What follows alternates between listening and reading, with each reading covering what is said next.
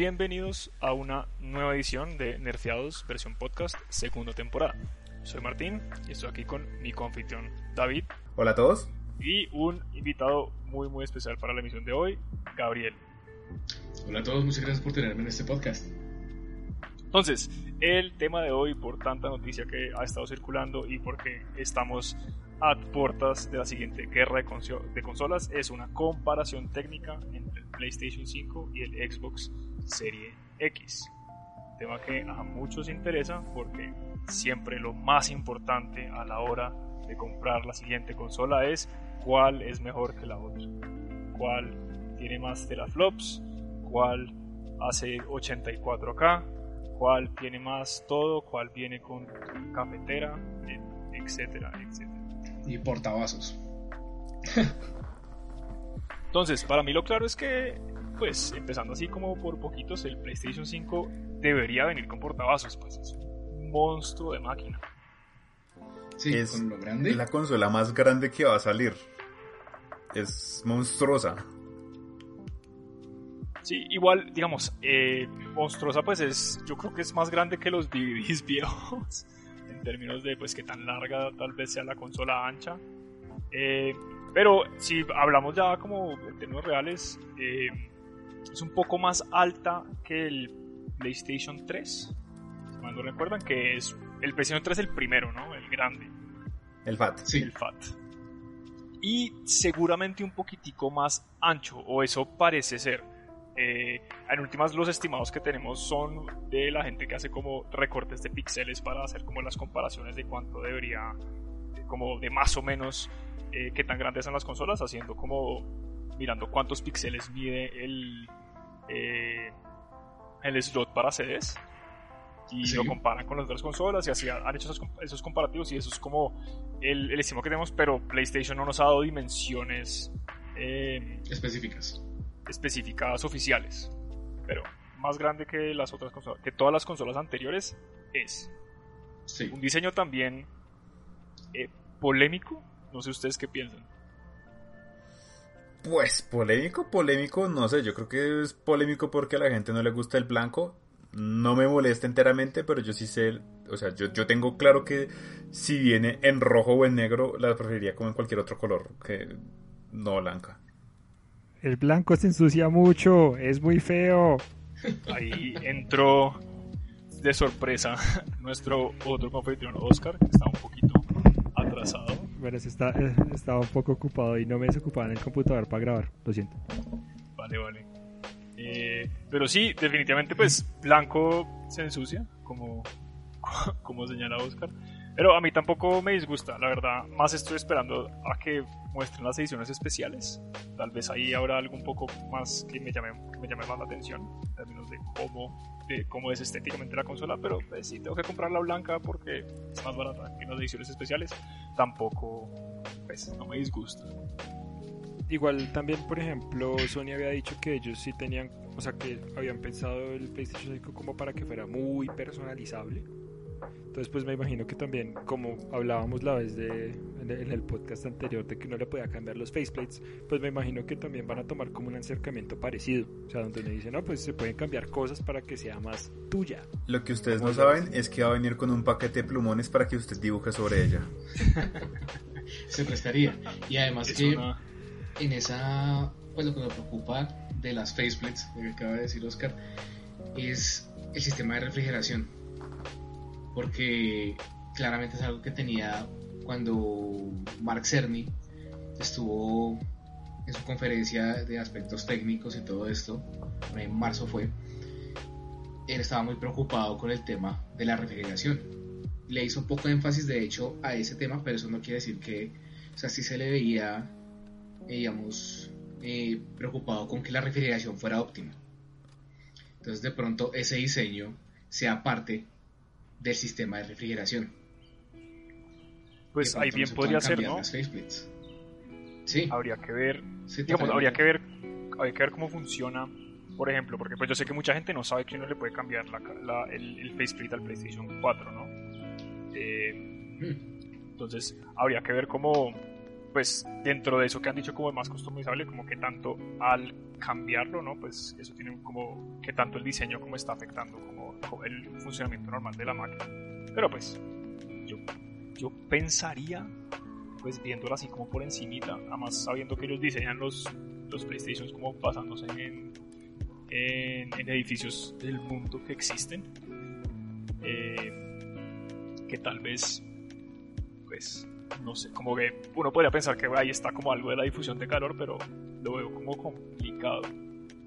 Pero antes de entrar ya como en materia lo técnico, pues igual echémosle la pelota al Xbox Series X y hablemos un poquito de cómo es esta tiernísima nevera. Eh, un, diseño muy cúbico, me parece a mí. Eh, que a mí me pareció al principio como súper interesante, aunque cuando salió el anuncio yo pensé que no era real es que es un rectángulo. Y ya. Pues e, e, es que es raro porque, digamos, a mí me gusta mucho ese diseño y me gusta porque precisamente es, e, es una cajita como, como muy minimalista y como mm, mm, apreciable a la vista. Entonces me, me parece muy, muy bonita, sinceramente. Sí, a mí también me parece una caja muy bonita. Ah, exacto, además que digamos Exacto, además de que lo, otro que yo pienso es que en términos de diseño, pues las consolas han, han, venido mejorando. Si digamos el primer Xbox era una cosa horrible, que era básicamente una caja cuadrada con una X. ¿Era una X o era un círculo? un, círculo. en la mitad verde, un flower asqueroso ahí que decía Xbox y luego el Xbox 360, pues me perdonarán, pero marica, me parece horrible el diseño como ¿Qué se llama eso? Es que, parece como una botellita. ¿Como el, el Slim chistoso? Sí, sí, el que es como... Que es curvito, como que, los laditos son curvos. es como curvito. No, la desprecio completamente. Entonces, cuando ya sale esta versión, que es toda, toda bonita, como toda pescúica, no, no quiero decir nada estúpido, me parece que es súper como appealing. Y, o sea, pues siento que también es evidentemente como una evolución del, del, del diseño que tienen con la um, Xbox One X, ¿es que se llama? La anterior, sí. Sí, sí que, pero o sea, es que no me acuerdo si es la, la, la, la, X o la Slim, pero que es la que es también como toda cuadradita y toda bonita, que es, es una consola súper linda. Ambas, ambas tienen diseño muy angular. Sí, esa era la palabra, gracias. la Slim tal vez es la que más piensa que es como la más. Porque la, el Xbox eh, One, el, normalito, son como dos rectangulitos parejos. Sí, son como dos sobrepuestos, pero el otro sí me parece súper bonito. Un rectangulito sobre, sobre una base. Además que también siento que es como, eso ya es como un pagazo mental siento que también que es como una medio pajazo esto, miércoles, como una reinterpretación del diseño de la primera Xbox porque eso obviamente es como negro negro, tiene también como el tema este del que es como la luz verde, exacto, pero que es como todo eh, convexo, entonces me parece también que es que, la verdad yo siento que es un diseño brillante. Sí, a mí también me parece. Y eso, eso sobre todo que se presta para ponerlo en muchos lugares que sin que haya estorbe. sin que haga tanto estorbo por decirlo vulgarmente. Igual digamos el PlayStation 5 ese me parece que sí se presta más para que haga estorbo aparte del tamaño. No sí, de hecho lo que estoy pensando es que esa consola ponerla en modo vertical va a ser como la primera vez que yo lo haga porque o sea las otras usted las pone acostaditas y no ocupan un huevo. Está como que yo siento que si lo voy a poner acostada como que me va a desplazar prácticamente todo hacia a un lado. Y vertical pues por lo menos podrá ser gruesa pero por lo menos sé que la puedo como ubicar en una parte como al lado del televisor y como no sé cerca de algo donde no se caiga. Sí, yo soy poco amigo de lo vertical, de hecho creo que solo recientemente, porque mi PlayStation 4 está muy pronto a inaugurar los nuevos vuelos eh, internacionales del país, eh, decidí parar la consola, que hace como un poquito menos, pues poco menos ruido. Sí, hace diferencia. Pero no me mata. Sí, es, no, y es, la, la, mesa donde lo tengo vibra mucho. Entonces también como que eso agregaba el ruido. Okay. Pero los, en general verticales, de hecho a mí la, la Xbox Series, Serie X me parece como como que me estorba más como el espacio vertical mucho más que, que lo que sería por, por lo no delgada que es que lo que sería un PlayStation 5 pero igual al final yo creo que al, costaría ambas consolas de lado aunque la, el, el, Xbox creo que no se presta tanto para eso igual la costaría. No yo diría que en eso no. estoy desacuerdo yo diría que ambas consolas se prestan para acostarse, pero el Xbox se prestaría más para acostarse, por, por lo angular, por lo como ladrillo que es, se presta más para acostarse o para, para pararse. No, tendría ningún problema, digo yo, en estabilidad por lo menos. Sí, no, en términos de estabilidad igual yo creo que el como el, el Series X me parece como una máquina que sea más robusta, ¿cierto? Como más como como centrada. Y lo que pasa con el, con, por lo menos con el diseño del PlayStation 5 y cómo se presenta es que es tremendo florero.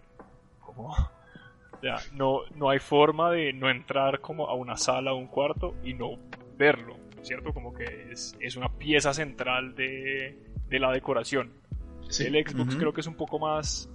Eh, como, ¿Cómo se dirá eso? ¿Discreto? ¿Sobrio? Discreto es la palabra que está buscando. Es un poco más discreto y sí siento que, que, es fácil de esconder en ese caso. Y no que haya que esconder las consolas, pues si alguien está escondiendo sus consolas, pues qué, pues, triste. Sí, qué triste. Y no es como que sea una cosa chévere de ver ni nada, pero pues no hay, razón para esconderlas. Eh, pero sí diría que en términos como de si quiero conservar el diseño de mi sala, eh, pues claro, un Xbox es como ayuda mucho más, ¿verdad? Como el negro combina con todo, el blanco con azul. No sé. no sé. De hecho, yo precisamente pensaba eso porque yo decía, o sea, yo miro mi escritorio, o sea, pues mi mesa donde está el televisor, veo la consola, veo como la repisa donde tengo mis otras consolas y es prácticamente negro, negro, negro, púrpura del GameCube, negro, negro, blanco del Wii y ese Wii está tan sucio que yo digo, qué vergüenza tan berraca. Pero es porque y usted no lo limpia. ¿Es gris? ¿Café? No, o sea, eh, eh, eh, prácticamente esa vaina ya está completamente rayada y, o sea, el uso tiene cuando yo jugaba. Y después yo miro, yo, me pongo a pensar en el play y yo digo, como, ah, lo que le espera esa estúpida. A mí, por ejemplo, lo que me gusta del Series X y que es una cosa que irónicamente Microsoft no han dado mucho, pero sí ha tratado de ser transparente con los videos, es el sistema de refrigeración que tiene el Series X. Porque, por ejemplo, en el trailer, en el primer trailer de anuncio, cuando mostraron la. Yo no lo veo más como una nevera, sino como una canequita de esas chiquitas que uno pone al lado de la. en, la oficina, poner en el suelo para botar. Una Sí, Pasa que, lo que tengo, o sea, por lo que he visto y por lo que tengo entendido, la parte de arriba es como cóncava, creo. Y el, o sea, como que ahí encima está todo el sistema de refrigeración y de ahí para abajo está el resto de la consola. Entonces me imagino que, o sea, me imagino que en parte la refrigeración principalmente la habrán pensado para que la consola esté de pie, de manera que entonces el aire entra por encima y pues sale por las rejillas de abajo que eso curiosamente Microsoft aunque nunca ha entrado en detalles con esa parte en los pues en el en el único trailer que he mostrado se ve que es más o menos como por ese estilo. Entonces uno también dice como es chistoso porque qué pena qué pena, Oscar, que al revés el, el, el, aire fresco entra por, por debajo y sale por encima. Oh. ya. Oh. Today, today I learned es que esa era la idea de traer a Gabriel. Claro, exacto. Para los que no sabían todavía, Gabriel está acá para decirnos en lo que estamos equivocados. Perdón, no, no, no. no, vengo a decirles en lo que, en lo que no están equivocados. ¿Qué? ¿Ah?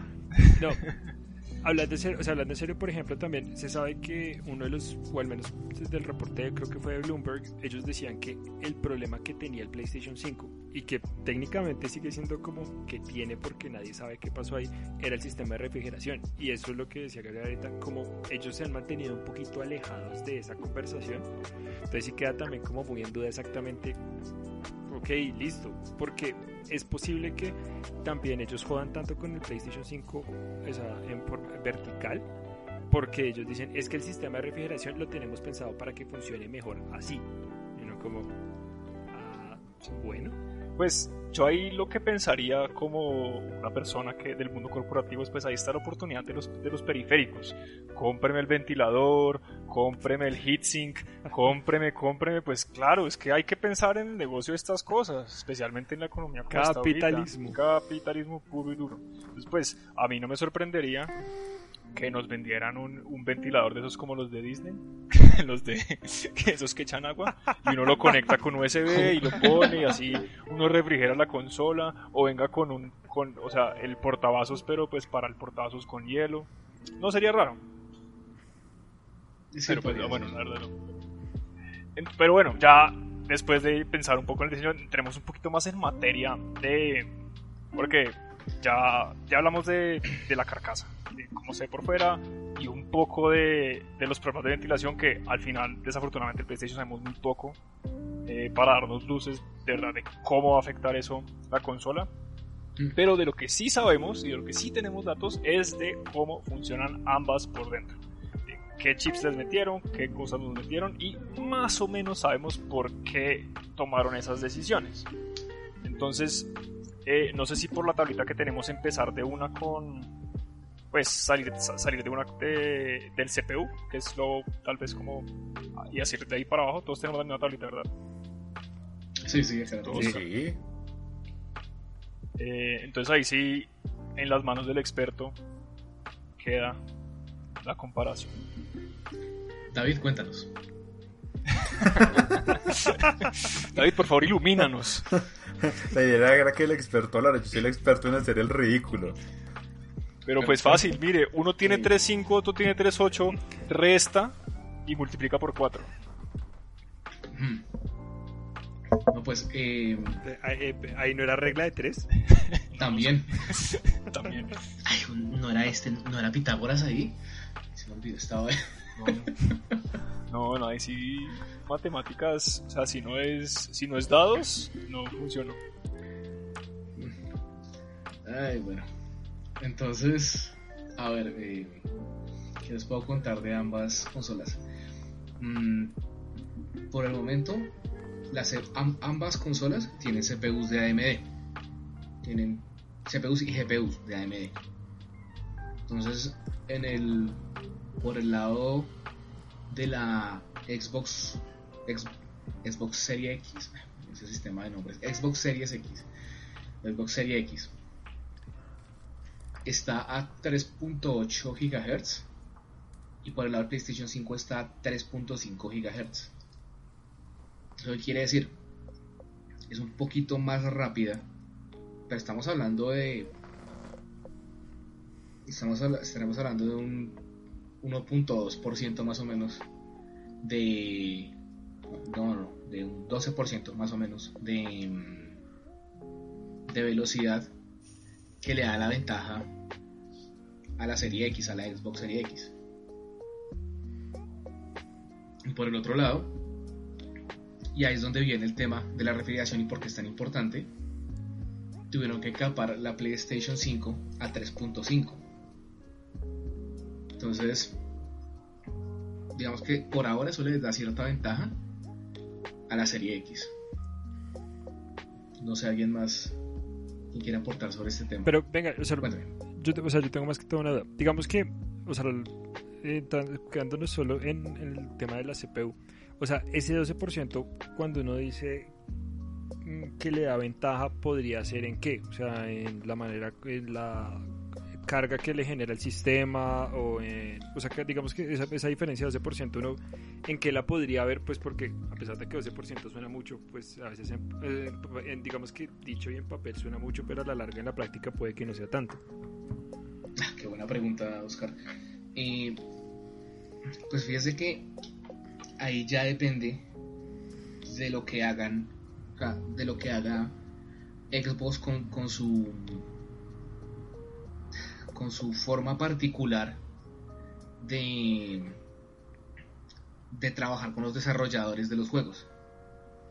Entonces, ese, ese 12% lo podrían aprovechar en mejores texturas, lo podrían aprovechar también incluso en más cuadros si se quieren, un poco más de resolución.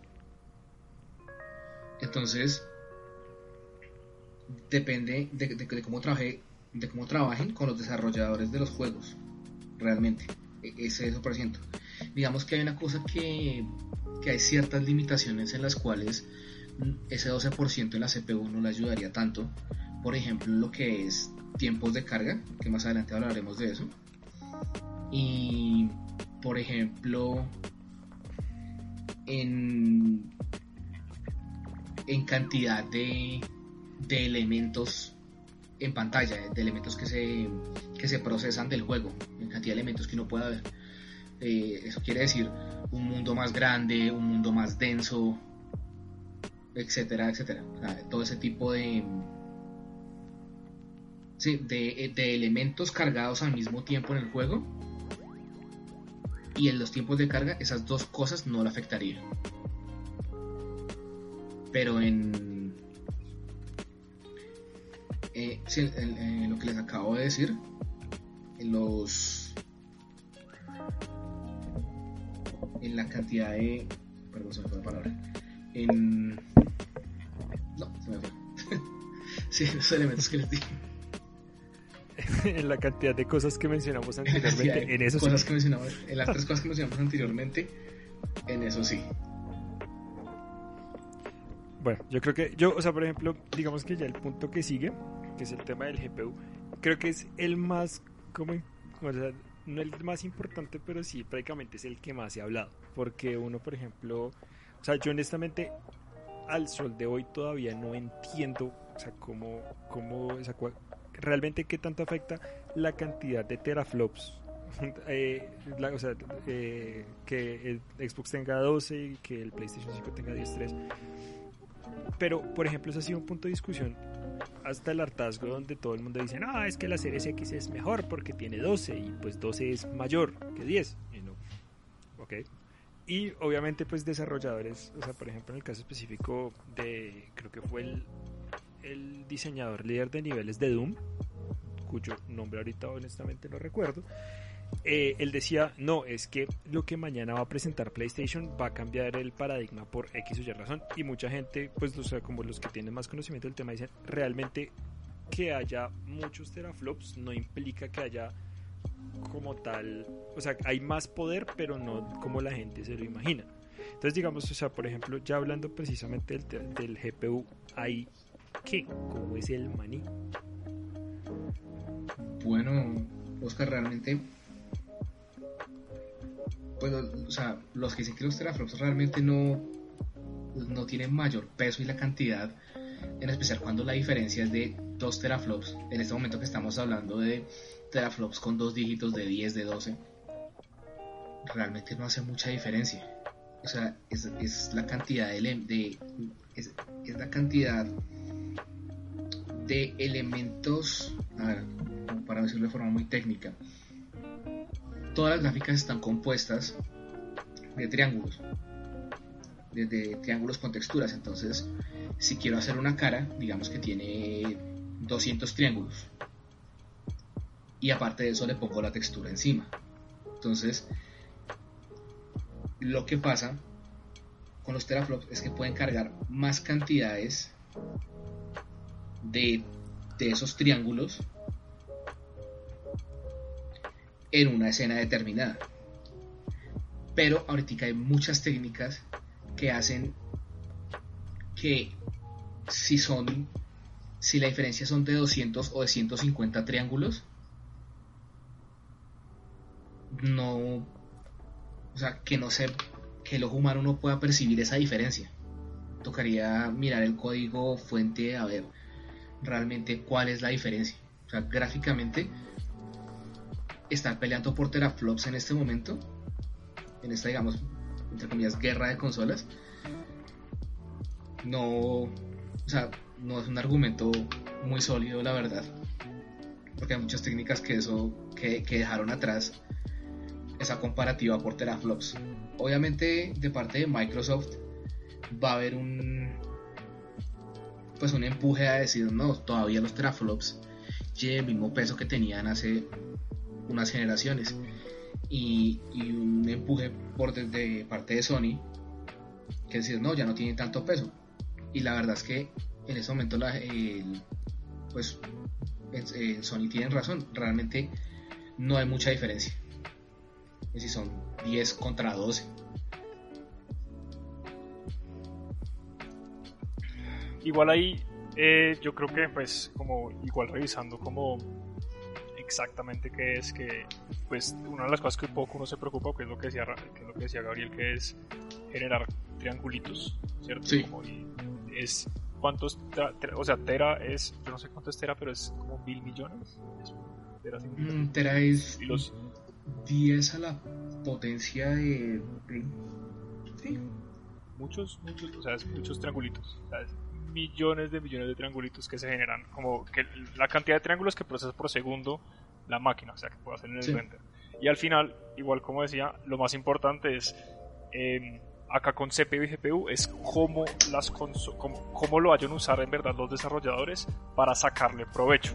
Porque muchas cosas que han pasado incluso antes, en, como que en general en las consolas, es que por muchas razones del desarrollo, es difícil sacarle provecho a las máquinas. No por nada, los mejores ejemplos de juegos que tenemos en todas las generaciones de las consolas en términos de rendimiento y de gráficas siempre van a ser aquellos que salen al final de la vida útil de la consola. Entonces no es sorprendente, por ejemplo, que Last of Us 1 y la parte 2, ambas que llegaron en la, al final de la vida del PlayStation 3 y el PlayStation 4 sean los juegos más impresionantes que ver, porque toma un tiempo para los desarrolladores para realmente optimizar de la mejor manera el uso de los recursos que les está dando eh, eh, las máquinas per se. Entonces, porque si todo fuera como un poco como en computadores y tal vez la, gente que juega más computadores como que no, eso no hace tanto sentido porque, ajá, eh, compré un juego y puedo tenerlo en gráficas hiperreales o en bloques y igual todo funciona y como que tiene como esos grados de variación. Como las consolas son unos productos un poco más estables, entre comillas, eh, hay, hay mucho más refinamiento que, que los desarrolladores están dispuestos, como no solo están dispuestos a hacer, sino que necesitan buscar hacer para que realmente los juegos corran de manera óptima. que en un poco en, computadores es poco como tiro de guacharaca y le apunto como a, un punto a un punto más o menos y de ahí para abajo y de ahí para arriba un poquito y pa, ese es como que ese es el juego. Y no por nada hay tantos mods y hay tantas eh, como tantos drivers para correr mejor los juegos en computador. Tiene mucho que ver con eso, con que el computador como que hay que como de pronto como esa esa optimización la vemos después, ¿cierto? Como, a la, como después de que llega el juego vemos algo, algo como de la mejor optimización, los mejores settings para un juego, especialmente los mejores settings para el juego en tu máquina. En Xbox y Play, como son, como uno no puede cambiarles nada, pues esos mejores settings tienen que, los tienen que mandar de una vez, como ya tiene que estar optimizado. No que no, o sea, no que no hayan eh, patches que mejoren cosas, pero en teoría buscan como usar lo mejor posible los recursos que tienen. Eh, ya el siguiente punto es eh, la memoria RAM, que pues que RAM, aquí los dos tienen la misma memoria, dos tienen 6 GB de, eh, de, RAM GDDR6, que es la misma que tiene mi computador. y ahí, yo sé que el RAM es importante para hacer cosas rápido, en general pero pues es mi versión súper escueta de para esto sirve el RAM. Porque ahí se guarda, ¿cierto? Como muchas de las operaciones e instrucciones que se le envían al CPU para que el CPU sepa qué hacer un poco. Eh, así es como más o menos yo lo entiendo. Entonces en el RAM, para mí un muy buen ejemplo de cómo funciona el RAM en, los, en las consolas es, es, es el siguiente. Spider-Man para PlayStation 4 es un juego que come mucho RAM en el Play. Entonces, ¿qué pasa? Cuando yo estoy corriendo como, como, Spider-Man en las calles de Manhattan, el juego tiene que precargar un montón de cosas, un montón de animaciones, las calles, los edificios, como hay muchas cosas que el juego tiene que decir como tengo que estar listo para mostrarlo, porque si el jugador hace A o B o C y tengo que mostrar esto, pues tiene que estar a la mano, ¿verdad? Y como los discos, pues como tenemos eh, discos eh, duros, normal, pues ¿cómo se llaman los discos duros normales? Mecánicos. ¿Mecánicos? Sí. Como tenemos discos duros mecánicos que de, de lectura no tan rápida, entonces el, el, el, PlayStation o el Xbox, que pues también funciona para el Xbox, tiene que decir como tengo que precargar un montón de cosas. Entonces lo que hace Spider-Man en este caso es que llena la RAM de información para precargar. ¿verdad? Entonces uno entre más RAM, más cosas puede precargar. Entonces pues claro que más rápido se puede procesar. Solo que viendo lo que hacen estas dos nuevas consolas, creo que el RAM por 16 RAM es suficiente. O sea, pues me parece que creo que pocas cosas en el mundo ahorita necesitan más de 16 RAM. Eh, el enfoque no va a estar en tener, tener mucho RAM para precargar muchas cosas, sino en hacer veloz la máquina en otros lados. Y por eso el siguiente punto siento que es bien importante, que es el disco duro sólido raro de PlayStation versus el disco duro sólido normal que se puede comprar en la tienda de Xbox. Voy a, voy a interrumpir ahí un poco a Martín y, Super. y voy a volverme antes de que salgamos totalmente del tema de la RAM. Eh, hay una aclaración muy importante que hacer y es que esto es la RAM, los 16 GB de RAM son la RAM completa de todo el sistema, no son, no son solamente de video. Entonces, ¿qué pasa? Esto administra de fondo el sistema operativo de la máquina. Todo lo que tiene que ver con tomar capturas de pantalla, eh, mensajería con los amigos, el, el sistema de, de, de, conexión a los servidores de los juegos. Ahí se va una parte importante de la RAM. Digamos que porque está optimizado serían unos 3, 4 gigas de RAM. Lo que nos dejaría... O sea, menos que Google Chrome. Wow. Cualquier cosa come menos que Google Chrome.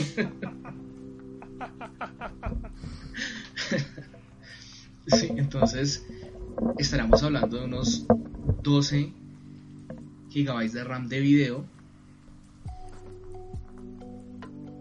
que esta memoria es especialmente rápida para temas de videojuegos. En este momento no hay ninguna, y no creo que vaya a haber, una tarjeta de, de video que tenga 12, creo que 12 gigabytes de, de RAM de videos dedicado, o mucho menos 16, creo que no hay al momento. Entonces estamos hablando de tarjetas que tienen una disponibilidad muy alta de memoria RAM. Ya, eso era toda mi, mi intervención con respecto al tema de la RAM. Ahora sí, Martín. Eh, ah, bueno, eh, cierto, todo aquello, cosas que no consideré. Eh, entonces, acá, ¿qué es lo clave de los discos duros?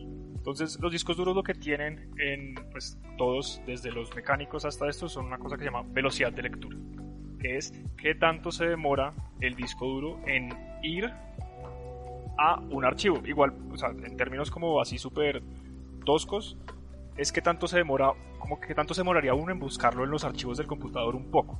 Pero claro que mucho más rápido, pero pues si uno de pronto tiene como muchas divisiones o mucho espacio donde están, como donde están las cosas, es más demorado. ¿Qué pasa con los discos mecánicos puntualmente? Los discos mecánicos son CDs grandes. Eso es lo que son en verdad. Pues son cintas magnéticas, pero pues son como CDs grandes.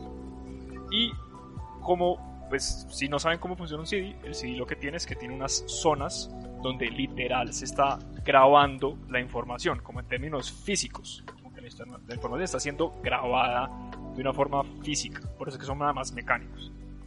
Entonces, cuando un computador lee un disco duro mecánico, el computador tiene que ir físicamente a la zona donde está grabado el archivo o los archivos y recorrerlos, ¿cierto? Hacer esa lectura y pues pueden pasar ahí muchas cosas. De pronto hago esa lectura y precargo las cosas en el RAM, ¿verdad? O estoy de pronto grabando un archivo, estoy borrando un archivo, como, pero toca ir literalmente a esos lugares en el disco. Que pasa muchas veces. cuando uno graba cosas, especialmente los, como que sé que esto es un problema que tiene el Play 4, el Play no graba todo en los mismos sitios de la manera más eficiente. Entonces no es que uno tenga como unas líneas seguidas de aquí está todo Spider-Man, aquí está todo... Eh, pues bueno, estaría, no creo que estaría Spider-Man porque estaría solo Modern Warfare y ya. pero, pero lo que pasa es que no hay como, como espacios, como todos los espacios conjuntos donde esté toda la información que uno esté necesitando en un preciso momento. Entonces el disco tiene que estar como buscando constantemente todos esos espacios de información eh, que, que albergan los datos que uno necesita.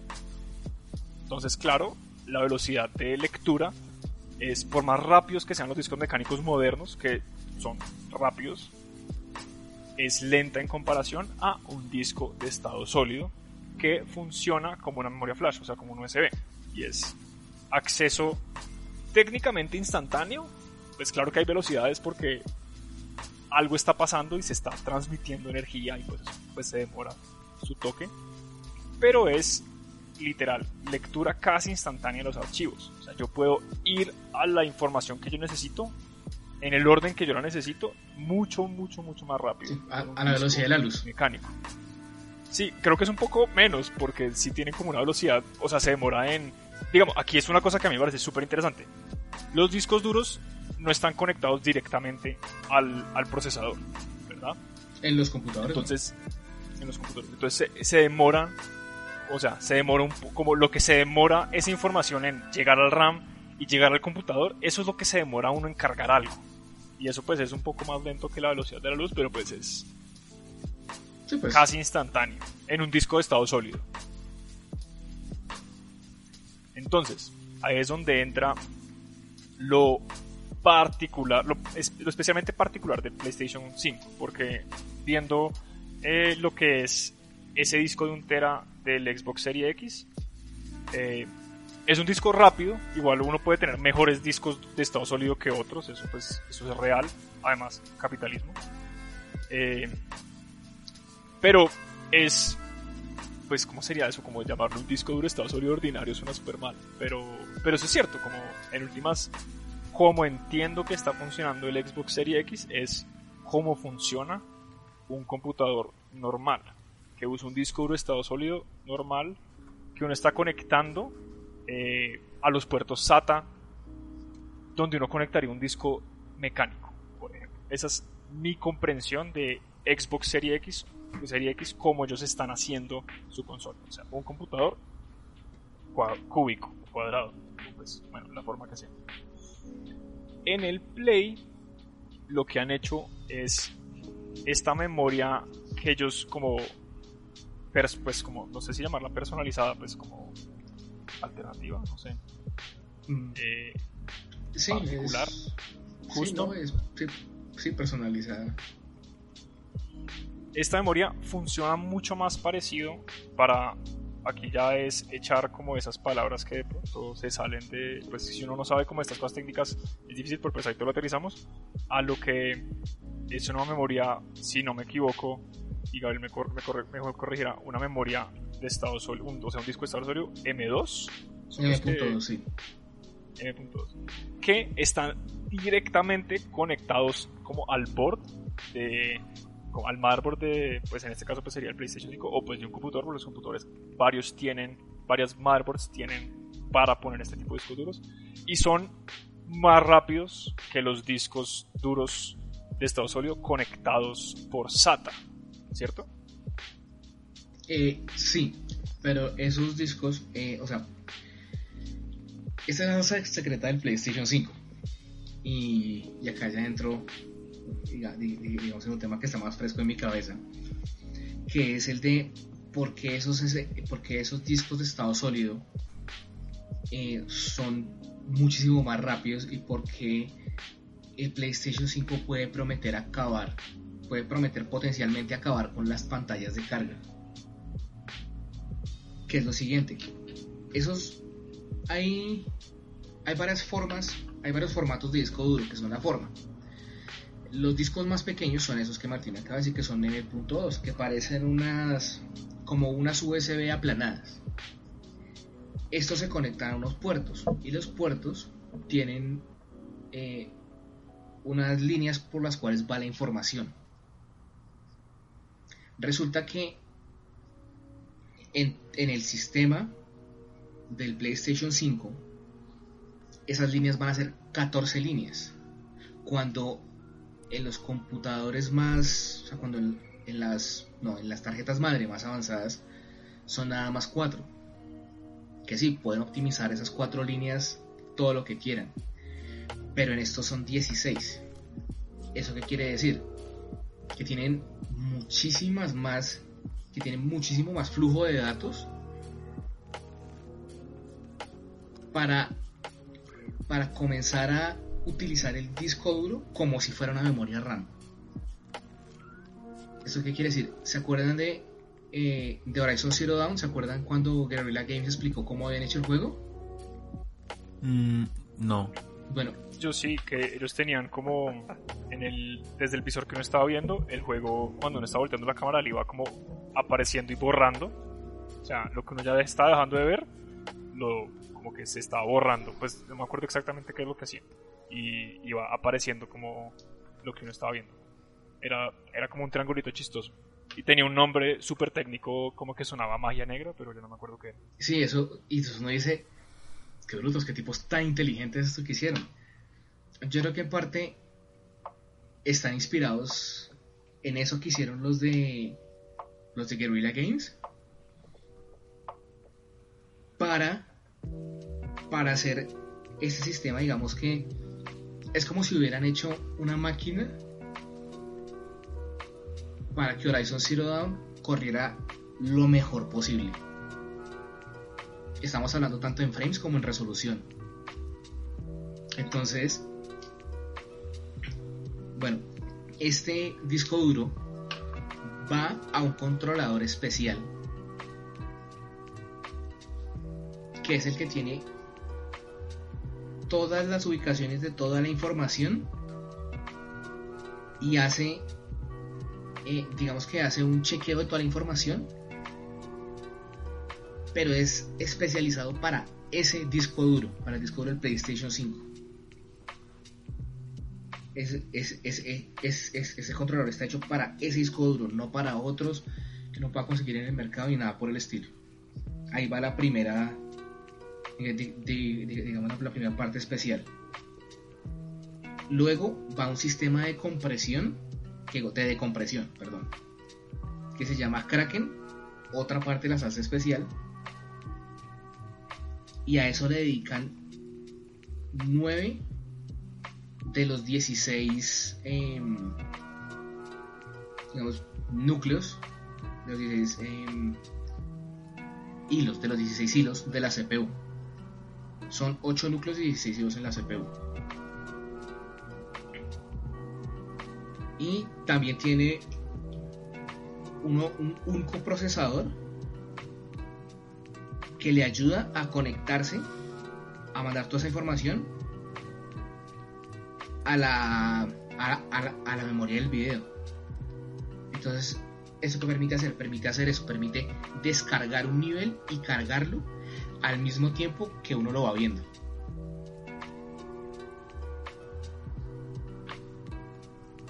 Es. Sí, básicamente eso es lo que está haciendo ese disco duro, que es la. lo que más diferencia de otras consolas al. al PlayStation 5. O sea, pero, que me perdí, me perdí, me perdí en, el, pedazo del procesador. O sea, se supone que su merced dice que. O sea, que digamos que se tiene como un coprocesador que es como el que se encargaría de o sea, por así decirlo, él se encargaría como de ir buscando la información que se necesita mientras el juego está cargando. O sea, como si fuera un proceso, como si fuera un proceso paralelo a lo que yo estoy Sí, mientras el juego está corriendo. O, sea, no estamos hablando. Ah, ya, ya. No es que, si no es que esté cargando, sino por ejemplo, mientras yo estoy jugando Horizon Forbidden Lances, que se llama el nuevo? Sí, creo que sí. Eh, ah, Forbidden West. O sea, mientras, yo estoy jugando Forbidden West, entonces, por ejemplo, si para la siguiente zona el procesador va buscando la información que yo necesito y la, o sea, digamos que me imagino que conforme la va encontrando la va enviando y entonces así se supone que yo mantengo el, o sea, ahí él mantendría el rendimiento sin tener que pararlo a uno diciendo como espere yo cargo este pedazo y usted ya sigue. Ajá, exactamente. Imagínenselo. ¿Usted ha visto los juegos de carreras? Por ejemplo, uno de los exclusivos es Gran Turismo, uno de los exclusivos de, de salida de PlayStation 5 es Gran Turismo 7. Usted ha visto en los juegos de carreras, eso ya es menos común, pero a veces usted va, va corriendo en el carro y va toda. Y le van apareciendo los árboles y las texturas y todo eso. Sí. Que es el, sí, pues como, como, también hace. Ajá, sí, que se supone que de acuerdo a. O sea, de acuerdo, se supone que la distancia o la velocidad que uno vaya vaya que vaya avanzando por así decirlo se supone que hay cosas que van cargando de manera progresiva que era por ejemplo lo que supuestamente pues haciendo digamos un paréntesis un poco grande que se supone que era lo que hacía muy bien el Fox Engine de el Metal Gear en The Phantom Pain que los objetos que estaban lejos cargaban una textura súper borrosa pero lo suficiente para que no viera que por allá al fondo hay algo. Y pues cuando yo llego, por ejemplo, en, la modelo base, cuando yo llegaba allá, ya lo veía más claro. Ah. digamos, al menos así como lo entiendo lo que su merced se refiere. Sí, sí pues algo, que, algo que se hace, algo que sí es, que sé que se hace todavía, pues en relación a eso es que pues es un callo de hacer, pero pues de lo poquito que se desarrolla, es por ejemplo cuando estoy viendo un árbol lejos o estoy viendo pues, una casa, desde, la, desde, el, desde donde yo lo estoy viendo, lo que hago yo es, en vez de cargar el modelo con sus texturas, ¿cierto? digamos que es una casa, entonces pues tiene cuatro paredes y cada pared tiene una textura diferente y tiene techo, lo que sea. Y lo que cargo es una foto 2D de más o menos cómo se ve a esa distancia. Y eso es lo que, eso es lo que yo, les, yo le pongo al jugador, entonces sí, es suficientemente claro para saber más o menos qué es, pero pues es, pero tiene como sus vaguedades.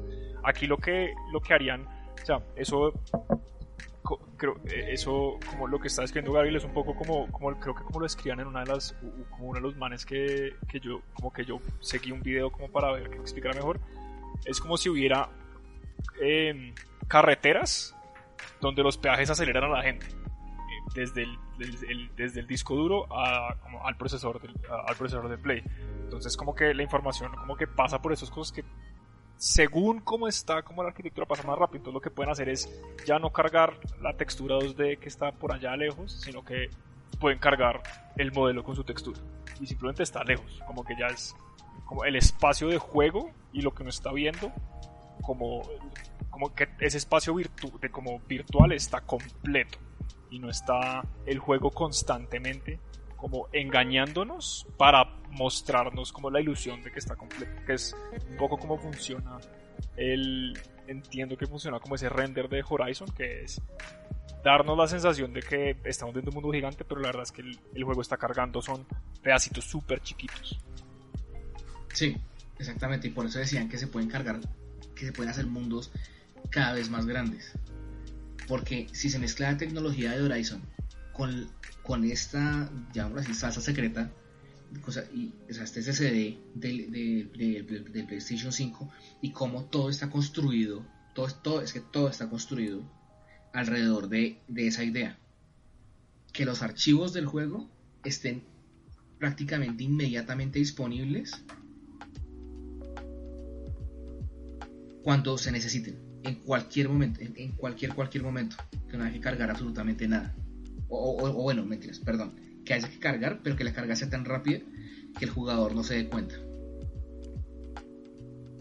Entonces, no, es que, en serio, el cambio, el cambio que se va a sentir en especial, yo espero que le apunten más a la, a la, a la, tasa de refresco de los juegos, a los, a los cuadros por segundo de los juegos que a la resolución. Porque esto podría dejar los juegos corriendo estables a 60 o a 120. Ya tocaría mirar qué juegos hacen eso. Pero la tasa de refresco y, los, los, FPS se subirían un montón. digamos, que se libera esa, ese cuello de botella que había antes. Que era que, que estaba más que todo presente en, en el extremo del disco duro.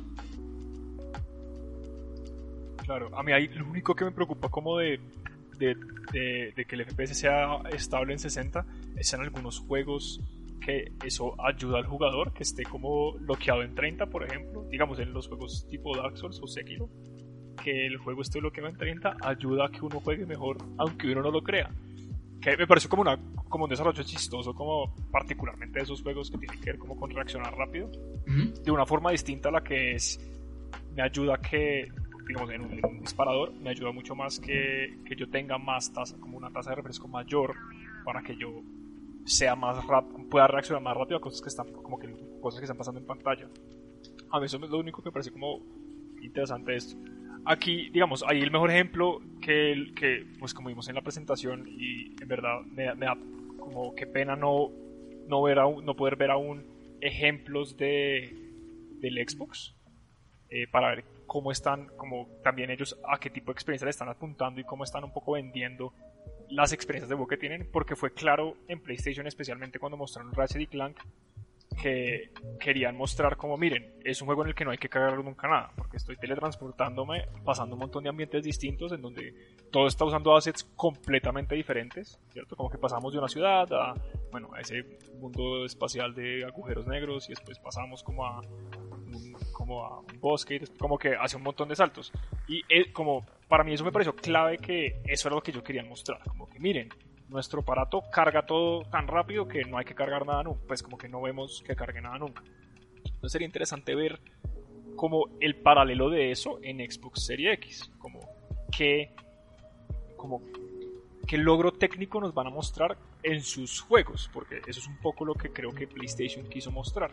Incluso por eso a mí me parece que fue sorprendente, pero me parece muy acertado que ellos, que uno de los primeros juegos que, que, que saquen, que publiquen, sea Spider-Man mejorado. Porque Spider-Man fue un juego que claramente llevaba, como que literal, lleva la consola al límite. Y que Insomniac dijo, como ojalá tuviéramos una consola un poquito mejor para que esto corra mucho mejor, como para poder hacer un mejor juego poder ir más rápido, poder eh, como hacer, ellos querían, digamos, una cosa que tiene chistosa en Nueva York de Spider-Man es que tiene como cuando está caminando por la calle, tiene muchas cosas repetidas. hay, hay muchos, hay muchos assets que son el mismo, como que, que en teoría pues uno diría como que en un juego como que claro, estás cargando la misma, el buzón de correo o el mismo teléfono, y ellos lo que tenían es, los, los tenían varias veces ese mismo asset porque estaban en distintos lugares. Entonces eso les comía un montón de espacio de juego que pudieron haber, como pudieron haber utilizado para otras cosas.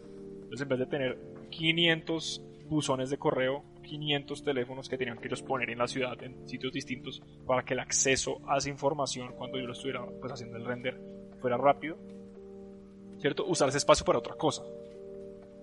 Entonces, hay como, a mí por eso me interesa ver cómo particularmente qué, va, qué nos va a mostrar Xbox, ¿verdad? De cómo funciona consola y qué juegos va a traer primero, porque siento que lo que hizo PlayStation fue mostrar eso, como miren, nuestros, los juegos que vamos a lanzar son juegos que muestran los, el poder de nuestra consola y, fue como fue claro en su momento, ¿verdad?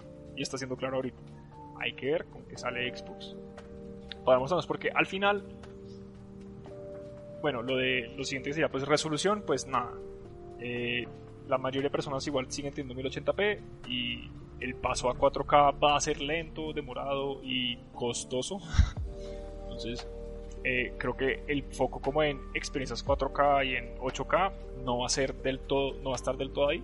Claro que es un como que es una parte como el mercado que le están apuntando porque pues eso demuestra cosas, pero siento que para en términos como materiales de lo que es la base de jugadores de ambas consolas, 4K y 8K es, está como, ¿no? como está lejos.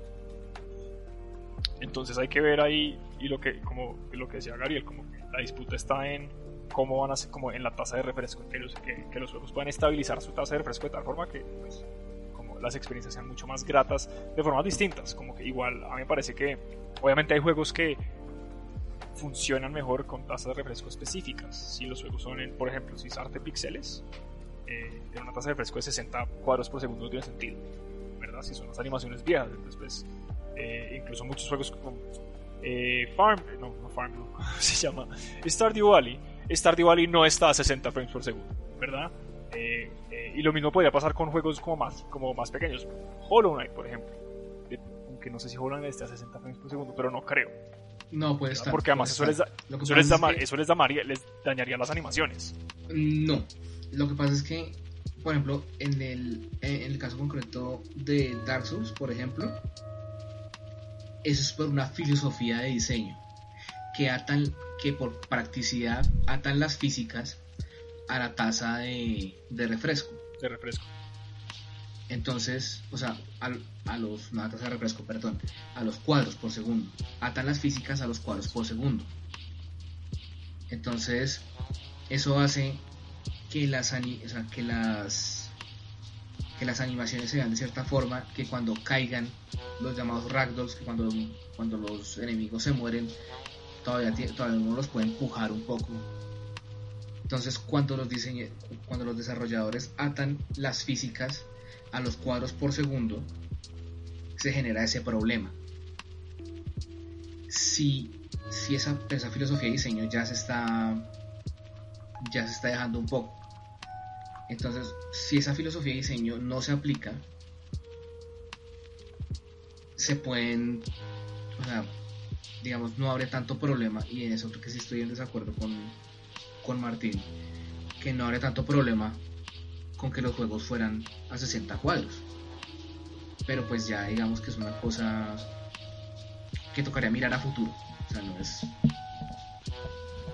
no es nada así, digamos, súper revolucionario. Sí, claro, seguros. Es como caso por caso un poco, en, como en, estos casos particulares. Y pues es como una, una, una, pregunta que me surgió al pensar como en, ah, tengamos todos 60 cuadros por segundo.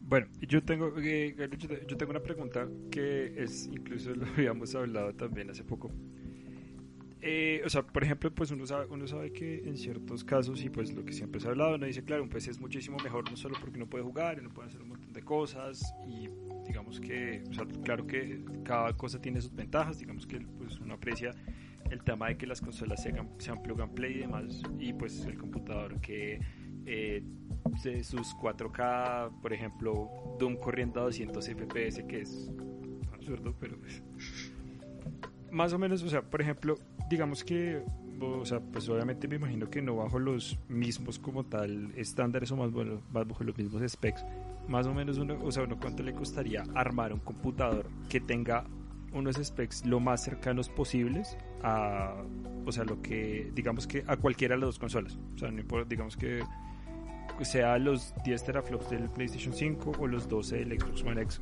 del Series X, digo, más o menos, o sea, cuánto, cuánto podría llegar a costar un computador así.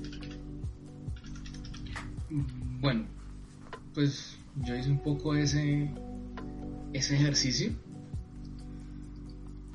y estamos hablando que pues el ejercicio sería hacerlo la idea sería si nos vamos a meter en, en esos costos será hacer un computador que volara un poco al PlayStation 5 entonces, en ese caso estaríamos hablando de incluso ejercicio, y, lo dicen en PC Part Picker, que es una página donde uno puede hacer su propio su propia configuración de sistema.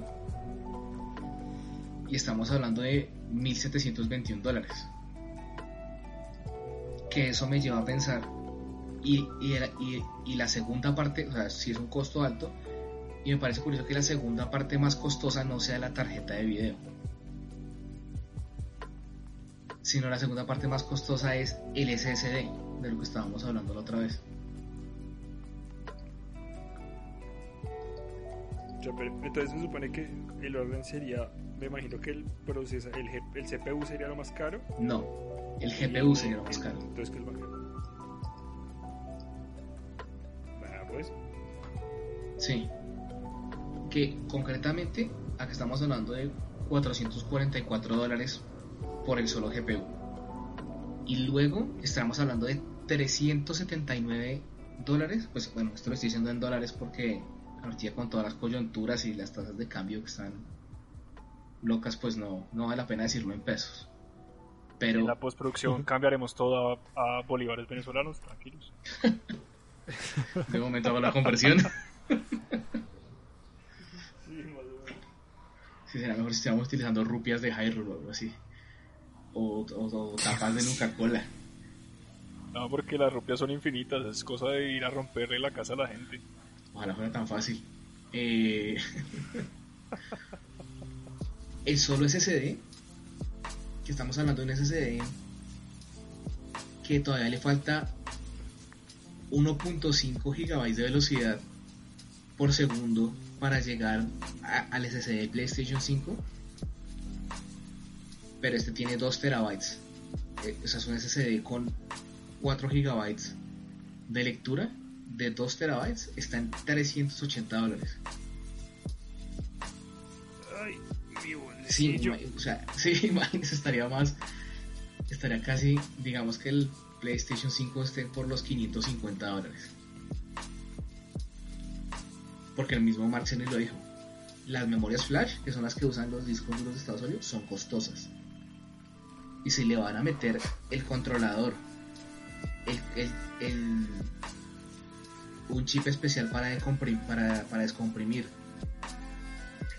y un copro y, y van a utilizar un, un coprocesador, pues se va a subir el costo. Yo creo que van a hacer por ahí. Entonces sería casi tres cuartas partes de lo que de, lo que lo que yo asumo acá muy personalmente echando números a la loca. Serían tres cuartas partes de un PlayStation 5 entonces la propuesta de valor. Personalmente si digamos yo fuera una persona más de consolas me parecería muy buena. Igual hay una cosa que es importante para tomar en cuenta haciendo como esa comparación, si uno va a hacer como de hacer como el PC Station 5, ¿cierto? Sí. Eh, que es Sony y PlayStation, pues ellos tienen la ventaja de que van a hacer que van a producir esto en masa como estandarizado. Entonces, lo más seguro es que a ellos les salga un poco más barato hacer como esa consola eh, completa, ese computador, ¿cierto? Ese DC Station 5 que a uno comprando las, las partes por separado. Ah, sí, claro. Eh, entonces, pues ahí, ¿cierto? Como que hay como una consideración de que seguramente, ¿no? Como el PlayStation 5 igual, la oferta de valor en general siempre va a ser buena. Y hablando así como para cerrar de como valores, eh, aunque todavía no sabemos el valor real, ¿verdad? De ninguna de las consolas, ambas están, Sony Microsoft están jugando a esperar a que el otro anuncie para ganarles en precio que tiene todo el sentido del mundo, pero pues que estrés para ellos, o sea, deben estar comiéndose los dedos de pensar a cuánto va a salir la consola del otro, porque si les sacan un precio que les mate el margen, o sea, terrible. Yo no quisiera estar en la junta como de, no sé si eso es marketing yo no sé qué sea, pero qué horror. Más o menos sabemos que el PlayStation 5 para hacerlo, como el ensamblaje más o menos de esas partes, les le cuesta a PlayStation alrededor de algo así como 500 dólares, ¿cierto? El precio que estaban sacando de... Eh, como así como súper concreto de como esto es lo que sabemos que les está costando más o menos era 470 dólares pero eso no significa que la consola vaya a costar eso como que claramente les puede estar costando algo menos, ¿cierto? Depende de los márgenes que ellos quieran ganar a la consola, cuánto lo van a sacar al mercado. Ahí no, se está incluyendo el costo de transportar esas consolas eh, a todos los países del mundo, o bueno, los países que lo vayan a pues, eh, transportar, como sea que lo vayan a hacer, o yo creo que les va a tocar como por drones, porque el mundo como está, está complejo. Pero entonces, si pensamos que es como 470, 500 dólares, lo más seguro es que la consola va a costar algo así. Pero quién sabe, ellos pueden igual estar, como pueden estar, van a jugarle al precio, es una cosa que es eh, el precio, como van a jugarle a que sea un precio eh, de, fácil, como de fácil acceso, para que no les pase lo que, lo que le pasó con el PlayStation 3. Eh, y además, pues van a jugar a competir precios con Microsoft. Entonces, en últimas, seguramente la, eh, la compañía que anuncie precios primero tendrá como algo de ventaja. Eh, esto, la que, la que anuncie precios después tendrá algo de ventaja porque puede modificar su precio según su competidor. Así que ya veremos. Pero 500 dólares es una apuesta sensata, creo. Eh, de la consola completa, ¿no? Entonces sería el Xbox Series X, Serie X normal versus el PlayStation 5 no digital, el que tiene, el que es más gordito. Sí. Dicen que el, que el Xbox Series X va a ser más costoso. Eso he escuchado. Dicen los rumores. Hay que esperar. Igual, Entonces, ¿cómo será un juego de precios? sí. Quién sabe. Y pues, De pronto, de pronto en, la, en la conferencia de Xbox el 27 de julio es. Bueno, al final de Sí, este mes de este imagino que de pronto ya dirán precio, porque eso también ya se está volviendo un poco aburrido ese tener que esperar a que el otro diga, vamos a llegar a noviembre y un día antes, ah, sale a la venta mañana y vale tanto. Ah, bueno, Por- gracias. por eso nuestra recomendación de serie es ahorren, vendan ropa, vendan dulces. No sé, no sé qué más uno puede vender. Además de, además de a sí mismos, ¿no? Pues, pero, Pues no les recomiendo, Eso no, eso pero- no lo condenamos acá. pero, no, pues no, yo no, no yo no condeno, yo no condeno las prácticas económicas de las personas, pero pues, eh, eviten, eviten la carrera 13 si pueden. Mejor dicho. Bueno, oiga, pero entonces muchas gracias a Gabriel por acompañarnos en este podcast donde aprendimos un poquito más. Eh, he- hemos curado los índices de ignorancia un poquitico. Sí. Creo que los aumentamos. Como, creo que fue parejo. También, pero- no, yo creo que fue también, Sí. también generamos de pronto más dudas, pero pues mm, parece- hay muchas cosas que yo, por ejemplo, no tenía ni idea y eso que vi la conferencia de Cerny, pero no entendía el 80% de lo que estaba diciendo. Y no porque no supiera inglés. No, de hecho sí me pareció interesante eso. Yo estuve callado la mayor parte del podcast, o sea... Ay, David, está. Este man, David, así que- Sí, aparecí. No, lo que pasa es que realmente, pues, o sea, yo sí había leído algunas vainas, pero pues digamos que en, en- en términos de como cosas tan técnicas, la verdad es que no, conoc- no, no sabía mucho. Entonces, pues, de alguna forma, pues sí, lo que dice Oscar, pues hay preguntas que, que salen, especialmente, pues ya que a lo último hablamos sobre un poquitico de la especulación de los precios y todo eso.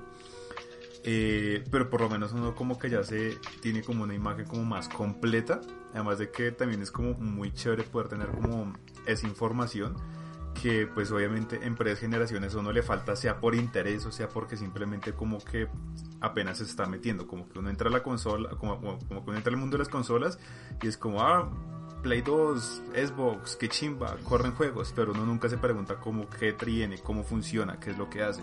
Y pues con esta pues por como que ya uno tiene luces sobre qué es lo que ofrece y cómo puede funcionar. Claro. Al fin, mi recomendación final, que como para no echarle más leña al juego de la guerra de consolas, es que la verdad, todas esas cosas que tiene dentro no importan mucho para el consumidor final. Importante para los desarrolladores y ya. Lo más importante al final es, hay dos cosas. Es qué juegos les gustan y qué juegan sus amigos. Ahí está todo el universo de qué consola uno va a comprar. Sí, Es realmente. las franquicias que me gustan y que puedo jugar con quienes quiero jugar. Sí, totalmente.